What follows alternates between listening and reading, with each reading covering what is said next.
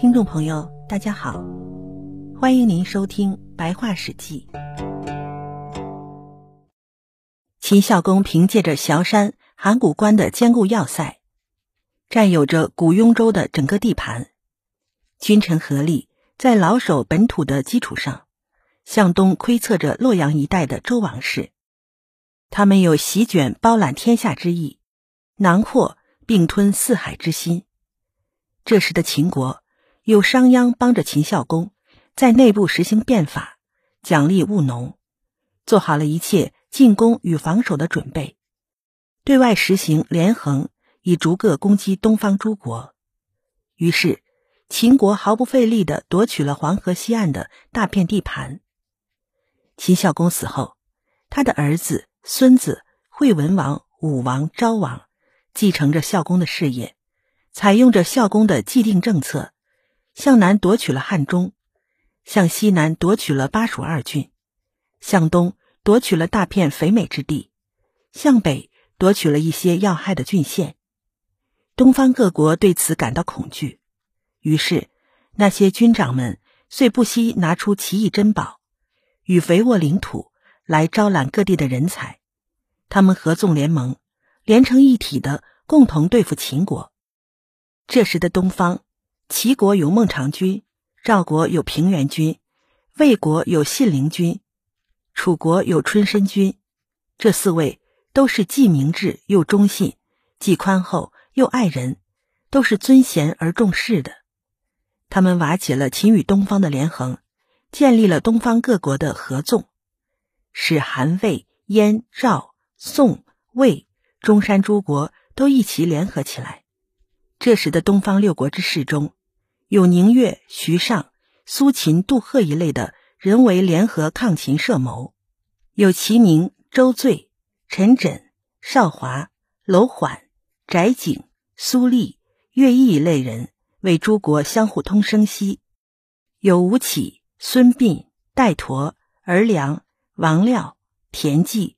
廉颇、赵奢等人为他们统兵，他们曾靠着十倍于秦国的地盘，以多达百万的军队，浩浩荡荡的西上攻秦。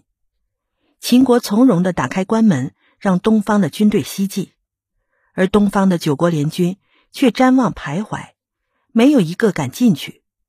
结果，秦兵没费一根箭杆，一个箭头，而东方各国却已被自己折腾得疲惫不堪了。于是，东方的合纵联盟土崩瓦解，各国重新又争先恐后的向秦国讨好，给秦国割地盘，而秦国则趁势用自己的余力以攻击东方的疲惫，于是追奔逐北，打得东方横尸百万，血流之多几乎可以飘起盾牌。秦国趁着这种形势，遂主宰天下，控制各国。较强的国家宣告服从，小国弱国只好让齐国君入秦朝败了。接着，孝文王、庄襄王两代都因为在位的时间太短，国家没有什么事情。待至始皇即位，遂在以往六代的基础上奋发而起。他挥动长鞭，以驾驭天下，灭掉了东西二州与各国诸侯。他登上皇帝宝座，统治四海。手执棍棒以治理国家，他向南征服百越之地，在那里设置了桂林、象郡，使百越之军俯首请降，归命秦立。他命蒙恬北筑长城，镇守边关，把匈奴人向北赶出了七百多里，使匈奴人再也不敢靠近秦朝的边塞，再也不敢挽弓搭箭的前来寻衅报仇。但从此。秦始皇便废弃古代圣贤的章程，焚毁战国以来的百家之言，想以此愚弄百姓。他们铲平东方各地的大城，残杀持有不同政见的名士，把背面六国的武器都收集到咸阳，把那些矛头剑卒通通融化，铸成了夹中和十二个大金人，为的是削弱东方的黎民百姓，让他们没办法造反。而秦朝自己则以华山作为它东面的城墙，以黄河作为它东面的护城河。他们上据高耸入云的大城，下临深不见底的沟溪，他们派信臣良将镇守要害之处，士兵们执精良武器盘查行人。待一切安排完毕，秦始皇就想，他这根据地的巩固，就恰如铜墙铁壁，他们家的帝王之业就子子孙孙传之外世而无穷了。不料想，秦始皇刚死，其余威还震慑着一邦异域的时候，陈涉起义爆发了。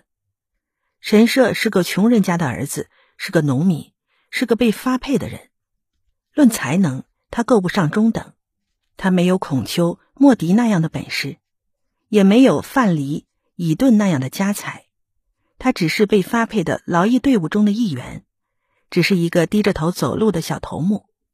他率领着一群散乱无章的几百人的乌合之众，调转矛头攻打秦王朝。